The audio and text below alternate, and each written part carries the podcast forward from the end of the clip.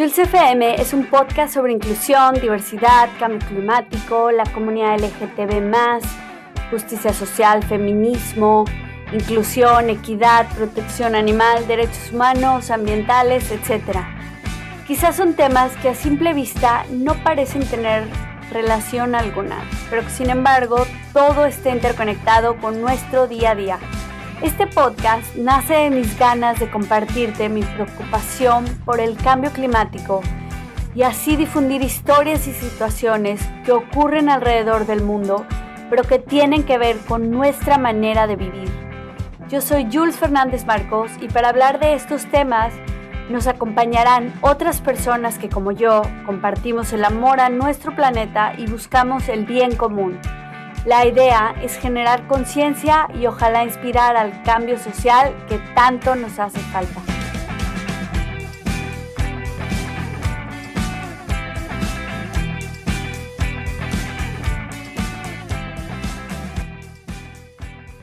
Hola, ¿cómo están? En el episodio de hoy tenemos como invitadas a Silvia Becker y a Roberto Torres, quienes nos van a hablar de sus proyectos en una asociación mexicana civil que se llama Fuerza Verde. Y el episodio de hoy se titula Impulsando a las comunidades hacia la sustentabilidad. Hola Silvia y Roberto, ¿cómo están? Hola Jules, buenas noches. Muy bien, gracias. Buenos días por acá. Hola Roberto, ¿qué tal? ¿Qué tal? Oigan, a ver, cuéntenos un poquito quiénes son antes de entrar en el tema de, Fuerza Verde. Mm, bueno, pues voy a primero la TAMS. Bueno, Fuerza Verde nace de la conciencia de, varias, de varias personas de mejorar nuestra recolección de desechos de basura, ¿no?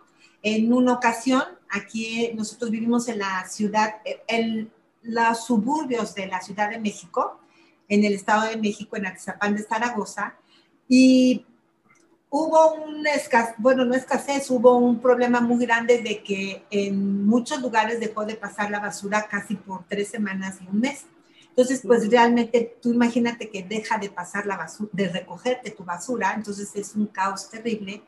Y a raíz de eso, eh, en mi fraccionamiento tenemos ya desde hace muchísimos años un sistema de acopio y de los desechos reciclables y de hacer composta. Invito a algunos de estos fraccionamientos y empezamos a tratar de replicar lo que, nosotros, lo que se hace aquí. Y de ahí es como nace Fuerza Verde, ¿no? De la conciencia de, pues, de, varios ciudadanos que, que, queremos que tener un México mejor. Muy bien. Ya, y pero... Pues ¿No fue un poco difícil como organizar a la gente con diferentes ideas y horarios, no sé? Pues, pues mira, sí, sí, sí es, sí es difícil porque la verdad lo que más cuesta trabajo es la conciencia de las personas, o sea, llegarles a las personas, porque en, un proyecto o los proyectos como los que nosotros proponemos, eh, necesitan como que tener eh, líderes, este, si son en un fraccionamiento, pues que se apruebe el fraccionamiento, si es en, en, un municipio, pues que el presidente municipal lo quiera hacer, si es una colonia, ¿no? Y todo esto que quería yo decir nace de la problemática que aparte se tiene en el mundo con la basura. En, en México se producen 42 millones de toneladas de basura al año y para la gente que conoce eh, la Ciudad de México o el Estadio Azteca, es como llenar 83 veces, agarrar todos estos desechos y llevarlos al Estadio Azteca y es como llenarlo 83 veces en un año. Entonces, e, esa parte, al, yo cuando empecé, yo no tenía esa conciencia. Y entonces todos, todos los que estamos, se han unido, que son diferentes eh, personas que viven en diferentes colonias, eh, o fraccionamientos, todos han, han adquirido esa conciencia de esa problemática, porque eh, el, el, la basura también es de los que genera gas, eh, gases de efecto invernadero, genera dióxido de carbono, genera metano. Del 100% del metano que, que forma parte del calentamiento global, el 16% es de la basura. Entonces, si, si tú haces un, un, reciclaje este, consciente, si haces eh, composta con tus desechos orgánicos, pues apoyas a que ese, eso, ese gas disminuya, ¿no? Y, y por un lado, en México, de esos 42 millones que te dije, solamente el 11% se recicla. estamos hablando de, de que si en una casa nosotros tiramos, vamos a poner 100 tipos de, de desechos que son reciclables, 100, o sea, estoy hablando de aluminio, de papel, de botellas de PET, de, muchísimos, muchos desechos, solamente de esos 100 vas a, sacar 11 y los vas a mandar al reciclaje, cuando hay países que reciclan el 76%, ¿no? Y luego, si tú haces composta con tus desechos orgánicos, pues nosotros tenemos una oración muy linda que dice, le regresas a la tierra lo que la tierra te da, ¿no? Y no usas fertilizantes químicos y, y y no tiras esos desechos que son parte de lo que genera eh, la pudrición de esos desechos por la y nosotros somos responsables de lo que compramos. Nosotros compramos y nosotros tiramos y se nos hace muy fácil, hablando de México, este, ponerlo en una bolsa y sacarlo y que se lo lleven. Y entonces, pero somos responsables nosotros de ello, ¿no? Entonces, así es como nace, nace Fuerza Verde de esa conciencia que vamos adquiriendo las personas que, que, que necesitan crear esa conciencia en sus comunidades. Si es difícil, sí, sí, usted no te puede decir que sea, que sea fácil, pero yo cuando empecé, yo decía, hacíamos pláticas y, y, yo decía, con que venga una persona, a veces se paraba una persona. No creas que tengo conferencias de 100, no, todavía tenemos de 15, de 20, pero ya tenemos hoy por hoy 11 fraccionamientos, ¿no? Que, ah, que no en su totalidad se pagan, pero sí podemos hablar a lo mejor de, pues a lo mejor, Roberto, si tú dices como cuántas familias, pues yo digo que como unas 2.500, ¿no? Sí, lo que, lo que tenemos que pensar aquí es eh, eh, el tamaño de, de, la comunidad a la que queremos impactar. Este, eh, Hoy estamos muy centrados, vamos a decir, en nuestra zona geográfica, que es el municipio de Atizapán, y en un tipo de, condominio o de fraccionamiento este, que es típico de, esta región.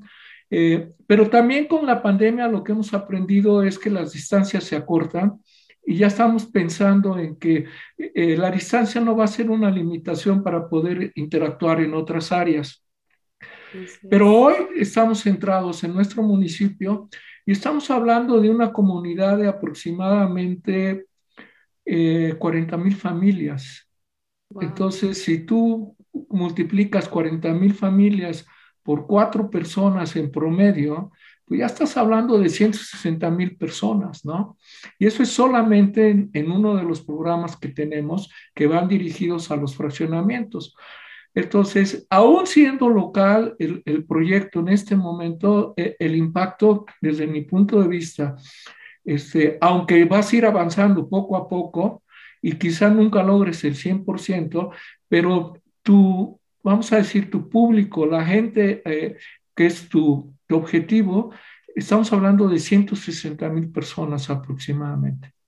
Qué bien, súper interesante. Y bueno, algo que, que decía Silvia yo creo que el mensaje que me queda es que hay que hacer primero conciencia de nuestra responsabilidad en lo que nuestras acciones conllevan, ¿no? O sea, no es nada más como de, bueno, vamos a culpar a las empresas, al gobierno, que cada quien tiene cierto grado de responsabilidad, pero nosotros al consumir también, ¿no?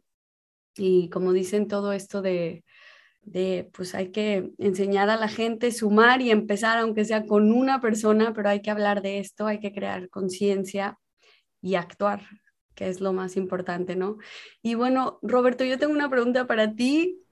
¿Cuáles fueron las primeras actividades con las que iniciaron?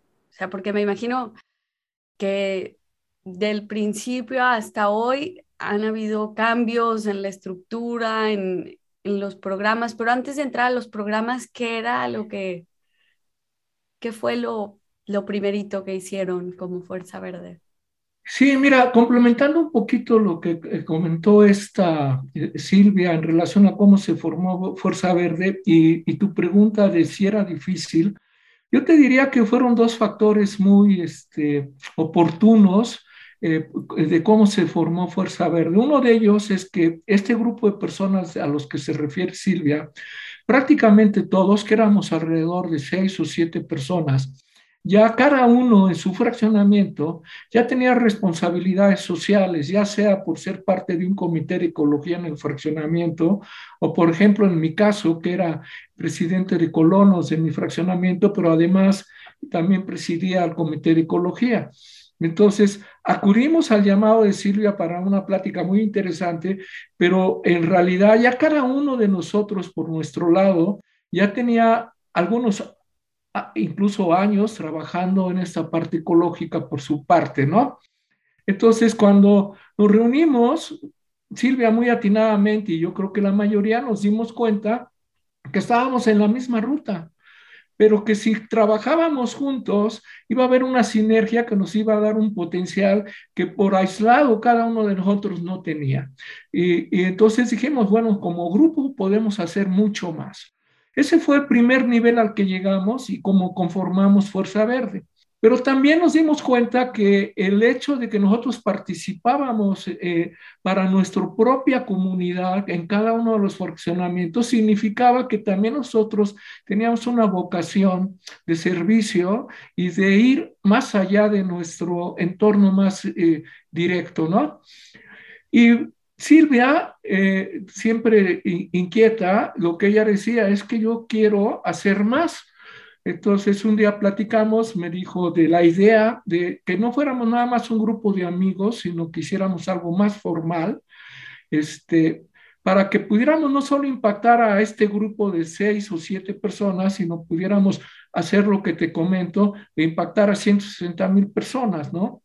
Y de ahí surge ya la idea de formar eh, eh, Fuerza Verde como una agrupación social y le empezamos a dar estructura. Entonces, lo primero que hicimos fue un plan estratégico y a través de este plan estratégico lo que dijimos es nuestras primeras áreas de influencia, lo que queremos es trabajar en dos o tres cosas que ya tenemos experiencia, mucha por parte de, del Club de Gol Bellavista que preside esta Silvia en el Comité de Ecología, y eran básicamente reciclaje, composta y huerto urbano, ¿no? Entonces, con esta mentalidad fue como arrancamos Fuerza Verde, que como bien lo dices, ha ido creciendo, ya ha ido transformándose, y ahora tenemos otros dos conceptos que creo que son lo que le da la redondez a esto, que es la parte social y cultural y generar conciencia, ¿no? Entonces, a través de estos programas, pero también con un enfoque de difusión de ciencia, cultura y conciencia, es como hemos integrado a este grupo y es nuestra estrategia para, para nuestro, el cumplimiento de nuestros objetivos. Suena muy interesante todo lo que han hecho y también el nombre de Fuerza Verde me, no sé, como que me motiva a que es empoderar a la gente, es de sí podemos cambiar, sí podemos hacer algo, o sea, dentro de la problemática gigante que es el calentamiento global. Desde aquí donde estoy, estoy haciendo algo que impacta en, de manera positiva ¿no? al planeta. Es lo que, lo que me queda con lo que cada uno de ustedes dice con el nombre de empoderar a las comunidades y como dicen, que no se quede simplemente en quejarnos, ¿no? Por ahí nos decía una, una invitada de la temporada pasada, si no te gusta algo, haz algo por cambiarlo, ¿no? O sea, no te quedes nada más quejándote. Y bueno, yo creo que si no hubieran visto esta problemática de la basura así, a lo mejor Fuerza Verde no se hubiera formado o hubiera sido otro camino distinto, ¿no? Y qué bueno que de una problemática así, que afectó a todos, motivó a algunos a, crear, ¿no? Y a unirse, que yo creo que también es muy importante el crear comunidad, porque a veces la lucha individual es muy complicada, ¿no? Es mejor como alianzas y esa fuerza verde, ¿no? que los motiva a, hacer algo. Y bueno, en cuanto a los proyectos que mencionan, si pueden platicar un poquito más sobre ellos. Mm, bueno, voy a dar yo un poquito y luego que también continúe Roberto. Pues básicamente nosotros tenemos tres proyectos, que son el de reciclaje, ¿no? El de composta y aunado tenemos huertos también. Muchas veces sucede que, que salen, te voy a hablar un poquito de aquí de mi fraccionamiento, que tenemos una problemática con los árboles y entonces este, yo, por ejemplo, ahorita, hoy por hoy, eh, vino un biólogo y estamos viendo los árboles, desde cómo se siembran, de cómo hay que, cómo hay que plantarlos y todo, pero y, metemos a lo mejor lo que veamos que sea este, de, de carácter eh, pues ambiental y para mejor la ecología, a lo mejor podemos ponerle ahí un tinte de repente, pero la verdad es que básicamente nosotros, nuestros manuales y todo están enfocados a estos tres rubros, ¿no? y que es el de promover la composta, que ya sea en casa o sea a nivel de fraccionamiento o, pues en comunidad, ¿no? O el reciclaje, que, que, puede haber muchísimas formas diferentes. Y los huertos también, pues pueden ser en comunidad, urbanos, hay muchísimos tipos de, de huertos, que esas son las columnas vertebrales de nuestro proyecto, de nuestros proyectos, ¿no? Oigan, y por ejemplo, en el de, perdón, en el de composta, cuando es a nivel fraccionamiento, ¿hay alguien que vaya recolectando todos estos residuos o la gente tiene que ir y dejarla en ciertos puntos de recolección? Mira, déjame comentarte un poquito de eso. Este, eh, cada, cada, programa tiene dos niveles. Eh, esto, esto creo que es importante porque es la manera en la que mejor involucramos a las personas, ¿no? Los tres programas se pueden establecer a nivel comunidad, es decir, puede ser un fraccionamiento con mil casas o con 300 o con 200 casas. Y los tres programas es a nivel comunitario, es decir, todo lo que ellos generan se va hacia los programas, llámese reciclaje, composta o huerto. Es un huerto urbano, pero es el huerto de la comunidad. Pero al mismo tiempo estos programas los aterrizamos de manera familiar, porque hay fraccionamientos o que no tienen la visión o no tienen la disposición o no tienen los recursos para hacerlo, pero sí hay individuos que lo quieren hacer. Y a veces se complementan. Entonces, eh, tenemos el mismo programa, pero para familia. Por ejemplo, quieres hacer eh, composta, la puedes hacer en tu casa. Quieres tener un huerto, lo puedes tener hasta en tu departamento. Quieres reciclar. Entonces, lo que tratamos de armar nosotros es a través de ya la experiencia que tenemos y de que somos un grupo, es de formar una logística que pueda eficientar los tres programas, ¿no?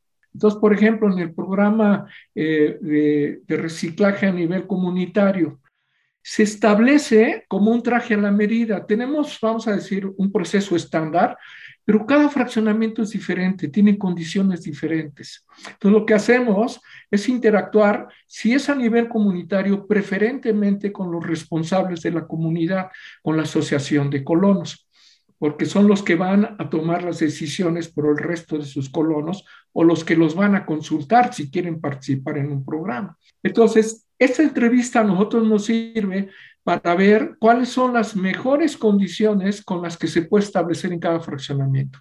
Entonces, hay fraccionamientos, te voy a dar el caso, por ejemplo, de Bellavista, que es el caso de Silvia, tienen establecido que la misma asociación recoge casa por casa con una separación X los residuos y luego ellos se encargan de hacer una segunda reparación y llevarlos a su destino final y con esos mismos residuos que recogen hacen composta. Por ejemplo, en mi fraccionamiento es diferente. En mi fraccionamiento tenemos un área que se llama corredor ecológico, que también existe en Bellavista, en donde tenemos pues lo que queremos, ¿no?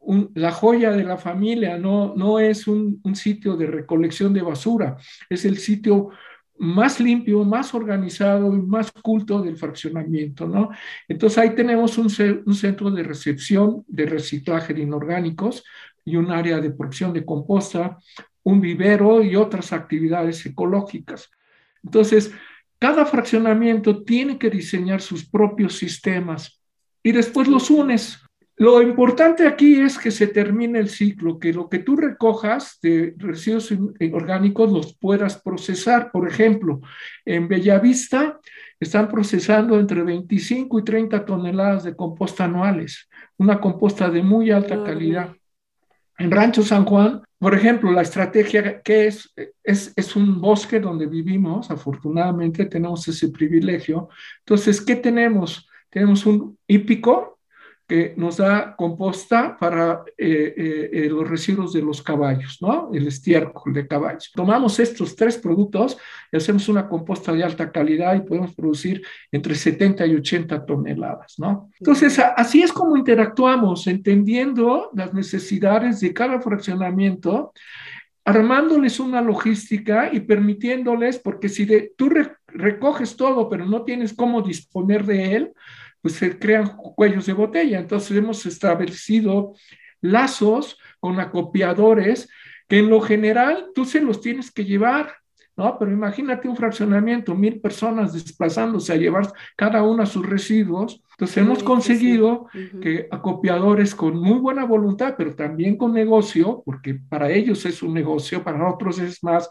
una parte ecológica, pasan a cada uno de nuestros fraccionamientos recogen los materiales con una separación acordada previamente y además nos dan un pago por esos materiales, porque ellos obtienen también un beneficio económico y con eso y con la composta nosotros financiamos nuestros proyectos ecológicos. Entonces al final inclusive buscamos que sean proyectos autofinanciables por, por la pura razón ecológica aunque se convirtieran en un costo para nosotros, estarían justificados. Pero si además lo podemos hacer como una economía circular y pueden ser autosustentables, es, lo ideal. Entonces, en general, así es como funciona. Así es, es ganar, ganar para todas las partes, ¿no? O sea, lo que hacemos, que le llamamos nosotros, es como un traje a la medida, ¿no? Entonces, eh, eh, eh, dependiendo de las necesidades de cada fraccionamiento, y te voy a decir una cosa, lo que nos ha sucedido es que nosotros les damos las pautas o les decimos, pues yo le hice así y entonces cada uno ha ido adaptando a su mejor manera cómo de colectar los desechos. Hay, que, hay, hay fraccionamientos que escogen que unos días a la semana. Se ha ido adecuando a las necesidades de cada quien. Ahora, lo que yo quiero decir que es muy importante porque nosotros ahorita pues hemos incursionado, no es que incursionado, sino han sido los que hemos empezado a nivel de fraccionamiento y son fraccionamientos muy pequeños. Y, y nos topamos con gente que, que yo siempre les digo, mira, con que tú separes tus desechos en tu casa, siempre el camión de la basura, la gente vive de eso, los pepenadores viven de eso. En México, sé que a lo mejor hay gente de otros países, pero los camiones atrás son unas bolsas enormes que se llaman vacinas y van aventando el PET, van aventando el aluminio y van aventando. Entonces tú, uno no debe de pensar, son dos formas de pensamiento normalmente. ¿Para qué la separo si la revuelve? No, no, no, sepárala porque la compraste y porque tienes que separarla porque estas personas en realidad van separando los desechos, ¿sí? Pero si tú se los entregas todos revueltos, mira, lo de menos que sea la comida, lo de menos pero tenemos que pensar que avientan pañales, toallas sanitarias, jeringas, o sea, cosas cortadas. Entonces, tú imagínate que la gente mete la mano en esas bolsas. O sea, la dignidad humana de esas personas, ¿en dónde está? Entonces, nosotros, en parte de lo que, de que hacemos, aparte de, de hacer estos programas que, que Roberto acaba de explicar también, es esta conciencia de que aunque en tu fraccionamiento o en tu colonia o en tu municipio no lo separen, tú sepáralo, porque seguramente la gente que lo recolecta, la gente que va a llevar esa basura, lo separa y, de eso vive. Entonces, entonces, por eso es que nosotros, eh, aparte de que te ayudamos o ayudamos a la gente a hacer esos programas, a mí me gusta mucho enfatizar la responsabilidad que tenemos nosotros de, ser lo que nos corresponde.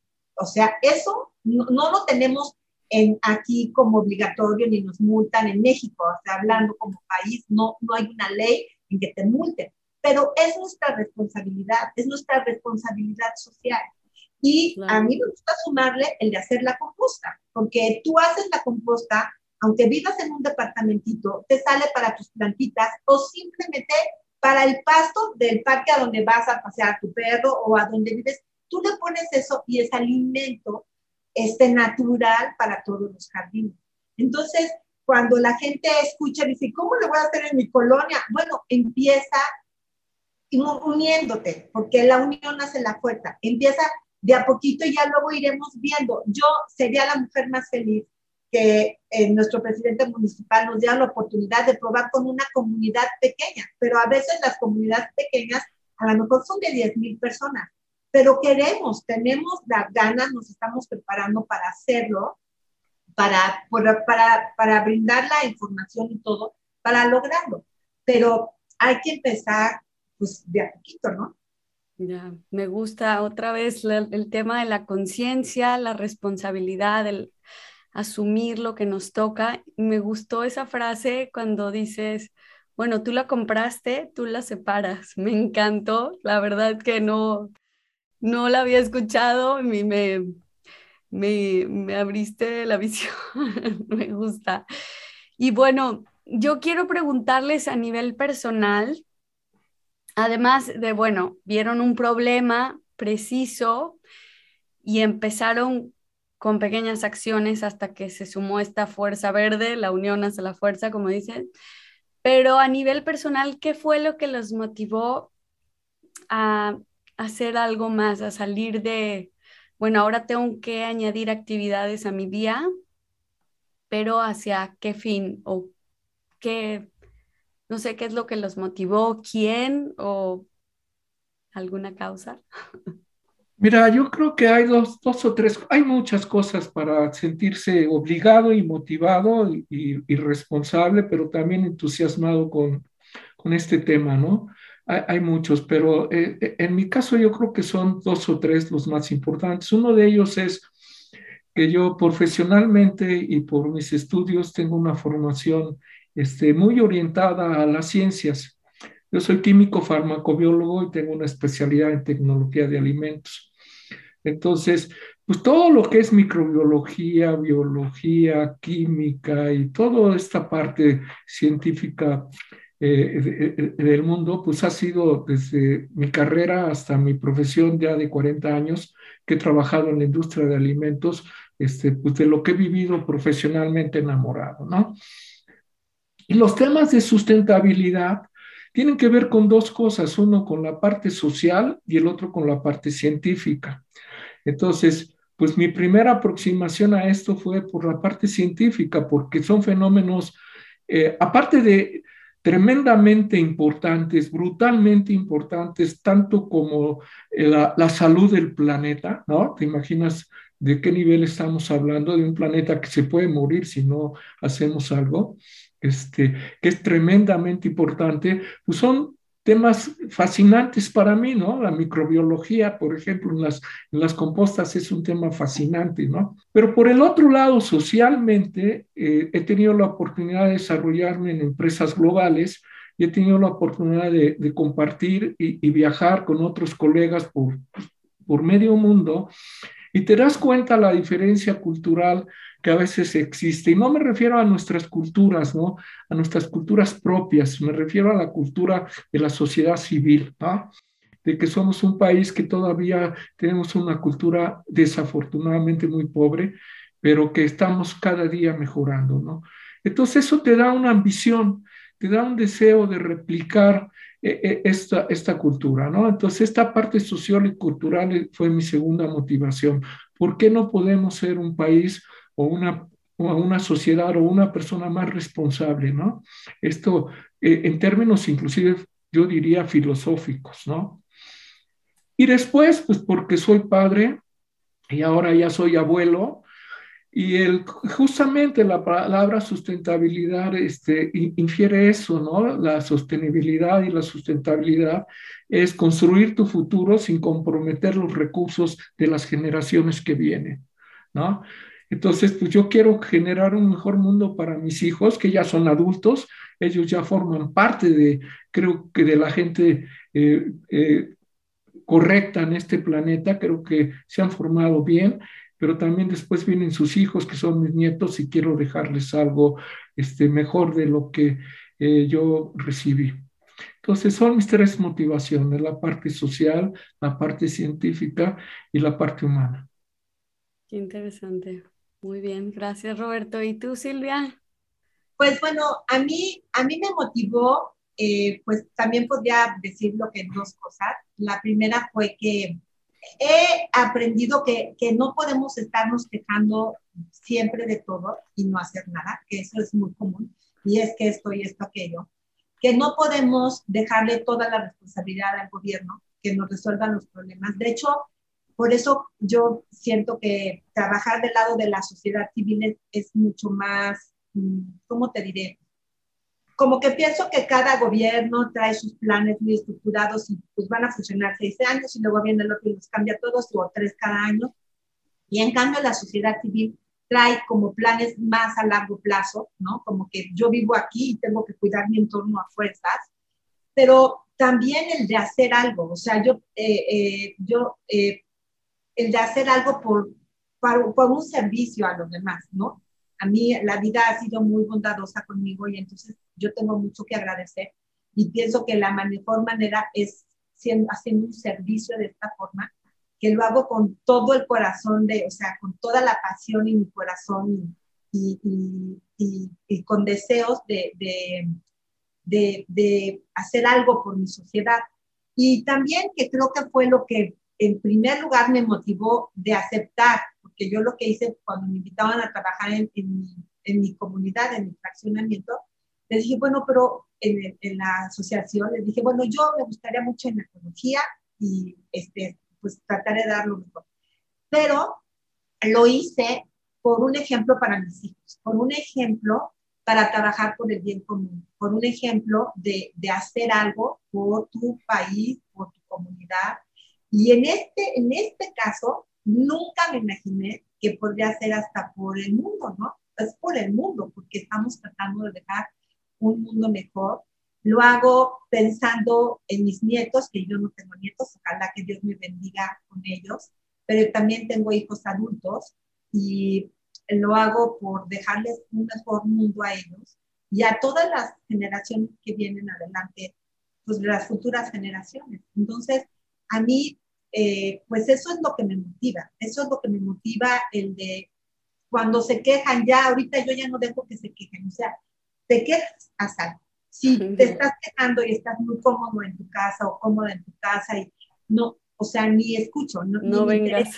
no vengas porque, porque no se vale, no se vale porque no podemos dejar toda la responsabilidad en los gobiernos, como, como te dije hace ratito, o sea, la basura que nosotros producimos es nuestra responsabilidad. O sea, yo ya no tiro, bueno, yo a veces mis bolsas traen cáscaras de plátano o a lo mejor una mandarina, porque yo digo, esta cáscara en mi casa va a ser este bokashi para mi jardín, para mis plantas, y, no, ya, ya se vuelve uno loco, pero esas son mis razones que pues podría englobar las dos, unas por mis hijos y por las generaciones futuras, y otras por trabajar por el lugar donde vives, ¿sí? Tenemos que hacerlo de una manera u otra. Esa es mi invitación, yo creo. Y, o sea, que la gente se comprometa y mire por el bien común. Eso es lo más importante. Cuando uno mira nada más para su propia, este, para su propio interés, no, no, no va a no va a trascender tu trabajo, ¿no? O sea, hay que mirar por el bien común. Por el bien común, así es. Oye, Roberto, ¿cómo se puede involucrar gente de otro país o de otra ciudad con Fuerza Verde o aprender de lo que ustedes hacen? Mira, yo creo que, la respuesta tiene dos, caminos, ¿no? Una, un involucramiento directo con Fuerza Verde siempre se puede tener y se puede tener en el sentido de intercambio de experiencias, ¿no? El, el conocer qué se hace en otra parte del mundo qué hacen otras entidades, qué hacen otras personas, siempre te va a dar a ti una mayor riqueza y te va a ayudar a, a definir ahora cómo lo hago yo. Entonces, esa podría ser la primera. Este, simplemente si alguien está interesado, contactarnos y podemos platicar nuestras experiencias. Yo diría que es, es difícil porque, como te decía, si aún en la misma localidad se tienen que hacer trajes a la medida, imagínate en otro país, ¿no? Entonces, cuando tú no estás en el país, no resides ahí, no conoces la problemática, los recursos, es difícil decir si un modelo de trabajo que funciona aquí va a funcionar allá. Siempre podrá haber un trabajo de asesoría para el que lo busque. Hoy, hoy en día, si, si decidiéramos a través de diferentes canales eh, ofrecer eh, algunos de los servicios como asesoría en otros países, lo podríamos hacer, pero con esas dos vamos a decir, limitaciones, ¿no? Una con el desconocimiento local y el otro, pues obviamente con la problemática de las distancias, pero se puede dar. Pero lo que yo creo que funciona eh, son los modelos. ¿Y qué son los modelos? Si te das cuenta, lo que nosotros establecimos fue, se unió gente que está preocupada por las tres cosas que te mencioné, por el planeta, por su familia y por su entorno y está descubriendo que hay una gran problemática a nivel de sostenibilidad en el mundo, ¿no? Entonces, ¿qué se requiere? Se requiere juntar a un grupo de personas con una conciencia y armar un proyecto de trabajo, que se va a armar en función de cada una de las características de cada una de las regiones y del país. Pero ¿qué es lo esencial? Ese grupo de personas dispuestas a trabajar por el bienestar de su comunidad, de su país y de su planeta, ¿no? Entonces, ¿dónde están esas personas? Pues esas son a las que hay que buscar, esas son las que se tienen que unir y deben de tener esas características, ¿no? Tienen que, deben de tener un liderazgo porque es muy importante en eso, por todo lo que implica en, en relación a, a, sumar y a juntar voluntarios, ¿no? Entonces, tiene que ser gente con liderazgo, con esta preocupación y obviamente también ayuda el tener talentos que, que, vayan con esto, ¿no? Talentos de, de tener excelentes relaciones públicas, conocimientos científicos. Hay algo que seguramente Silvia ha hecho y yo he hecho a partir de que iniciamos este proyecto, hemos sentido la responsabilidad de, prepararnos más, ¿no? Y hoy te puedo decir que conozco 40 veces más de lo que conocí hace dos años. Yo me siento con la capacidad de hablar de sustentabilidad con conocimiento, ¿no? Con conocimiento, este, vamos a decir, formal, ¿no? Entonces, creo que es eso. Eh, la clave es un grupo de personas con las características adecuadas para formar un grupo y eso existe en todos lados y conocen su entorno y lo pueden hacer. Muy bien, yo creo que ahí das una muy buena lección a la gente, ¿no? Que nos escucha y que, que se motiven, que haya los elementos básicos y lo demás ya será por proyecto con traje a la medida, como dicen. Y bueno, ya para cerrar, me gustaría preguntar eh, si tienen, además de lo que menciona Roberto, algún mensaje o alguna lección para la audiencia. El mensaje sería que, que se atrevieran a, a mirar a los demás, de dejar de pensar en uno mismo y comprometerse responsabilizarse de, de, pues de cada una de sus actividades del día a día, que compren con, consuman con conciencia, porque de ahí viene mucho también el desorden de la basura, y que pues realmente que, que piensen por el bien común. Para mí creo que eso es la más muy importante. No, y la segunda, que Roberto lo dijo, de la unión hace la fuerza.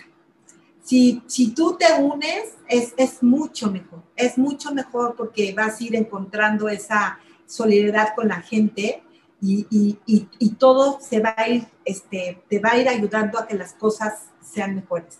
Así nació Fuerza Verde, así nació porque llegó un momento en que dije, necesito compartir todo esto que me está pasando con cada uno de los fraccionamientos, eh, necesito juntarlos. La verdad es que si te voy a mandar la foto que tomamos cuando estábamos ahí todos y cómo le pongo al nombre de chat, dije, pues, fuerza verde, así, así fue de, de sencillo. Entonces yo sí pienso, creo, creo firmemente en, en la unión de las personas. Estar unido es siempre mucho mejor. Muchas divisiones es un caos. Entre más unidos mejor. Y el mirar por el bien común. Ese es mi mensaje. Gracias, Silvia. ¿Y tú, Roberto? Mira, yo quisiera cerrar este, con, con, dos cosas, ¿no? Eh, eh, este es, esto es algo importante. Mira, aparentemente sustentabilidad tiene que ver solamente con esta parte física o ecológica, ¿no? De, nuestro accionar, de nuestro accionar este, con nuestro medio ambiente. Pero cuando ya te refieres al otro término, que creo que es el término más amplio, que es sostenibilidad, ya involucras la parte social y cultural. Entonces yo diría, no podemos olvidar que si bien hoy la parte crítica, la crisis más fuerte que hay es una crisis ambiental que tiene que ver con la ecología, también tenemos una crisis humana terrible y que la sostenibilidad del planeta no se va a dar solamente por la parte ecológica, sino la parte social, económica y cultural. Mm. Entonces, cuando hablamos de discriminación, de pobreza, de educación, eh, de racismo, de oportunidades, de igualdad de género, estamos hablando también de sustentabilidad y de sostenibilidad del planeta. Entonces, que no nos olvidemos de esa parte, porque lo uno sin lo otro no funciona. Por supuesto que como seres humanos no nos importa nada si no tenemos un planeta. Pero ¿para qué queremos un planeta que no va a ser sostenible en su parte social, no? Entonces, esa sería mi primera reflexión, que no nos olvidemos de eso eh, en Fuerza Verde estamos ya empezando a trabajar en estos temas, este, pero que son esenciales y esto ya conforma el, proyecto mundial de, de, los objetivos de la ONU de París 2015, ¿no? Entonces, que trabajemos en ellos de, manera comprometida. Y la otra es que eh, no hay manera de, ver este problema sin pensar que hay una crisis enorme, pero yo no son mis palabras, las escuché con alguno de los dirigentes a, nivel mundial que decía, sí, el, el, el, planeta está en una crisis eh, terrible, pero al mismo tiempo estamos ante la mejor oportunidad que este planeta ha tenido. Entonces, tenemos la ciencia, tenemos la cultura, tenemos el conocimiento, tenemos la empatía como seres humanos para resolver esta crisis y tenemos que verlo como la mayor oportunidad que tiene la raza humana. Lo tenemos que ver no como un problema, sino como la gran oportunidad. Y tenemos que ser proactivas, sobre todo yo creo que tenemos las ganas de querer hacer un bien común, ¿no? Pero bueno, pues yo les quiero agradecer porque me encanta cómo nace de manera así, sin planear, que se fue construyendo Fuerza Verde en cuanto se fue sumando la gente y que siguen en ello. Los admiro mucho y yo creo que esto, como lo mencionamos ya varias veces, se puede replicar con sus diferencias en cualquier lado, cualquier persona. Únicamente sí hay que sumar los elementos correctos y quizás aprender un poquito más o llevar a expertos o llevar a gente que, que domine el tema, ¿no? Para poder salir adelante y hacer algo por nuestro planeta. Y bueno, nada más si nos comparten su Instagram y ya al final Em, en la descripción de este episodio vendrá su contacto, pero si no lo dicen a, a viva eh, voz. yo solamente quisiera agregar algo que creo que es de, de, justicia. Eh, eh, aquí estamos tú, Silvia y yo, pero nosotros representamos un hermoso grupo y quisiera muy brevemente solamente mencionar sus nombres, espero que no se me olvide ninguno. Está Marcela, está Gina, está Angélica, está Cari, está Erika, este, ¿quién, quién se me olvida? Este, Arturo, está Lulú y hay otras dos o tres personas este, con las que hemos venido, Nancy, con la que hemos venido trabajando y son las que han hecho eh, que esto sea una realidad y sea posible. Y para ellas mi mayor agradecimiento y mi mayor orgullo de participar con ellas en este hermoso, hermoso trabajo. Sí, somos varios y hay varios fraccionamientos. No, no ahorita ya hay muchísima gente, pero, pero los que iniciamos y estamos en todo esto desde un principio, pues son todas estas personas. Qué bien, y el más, más, más de todas esas familias, niños, seguro tienen de todas las edades. Y... Sí, ya, ya, pues es lo que te decía, que habrá de haber como unas 2.000, 2.500 familias que ya están en el, o sea, simplemente en mi fraccionamiento somos 389 y da sumándole 200 en unos, 300 en otros, entonces no tenemos esa contabilidad, pero, pero bueno, es como dice mi suegra, un grano no hace granero, pero, pero ayuda a su compañero. Entonces yo así lo veo, así lo veo. ¿eh? Qué bien, qué bien. Pues sí, pues ¿cómo están en Instagram? Pues mira, en Instagram estamos como en minúscula todo, Fuerza Verde, eh, slash bajito o John bajo que le llaman, sustentable. En Facebook estamos como Fuerza Verde, las dos con mayúscula y separado. Y tenemos un, un mail que es Fuerza Verde junto guion bajo sustentable arroba yahoo.com. ¿Y quieren algún teléfono de contacto? Pues sí, si quieres. Si quieren, este, bueno, la clave, vamos a hacernos la ilusión de que nos van a hablar no sé de dónde, entonces sería 52 más, más, 52.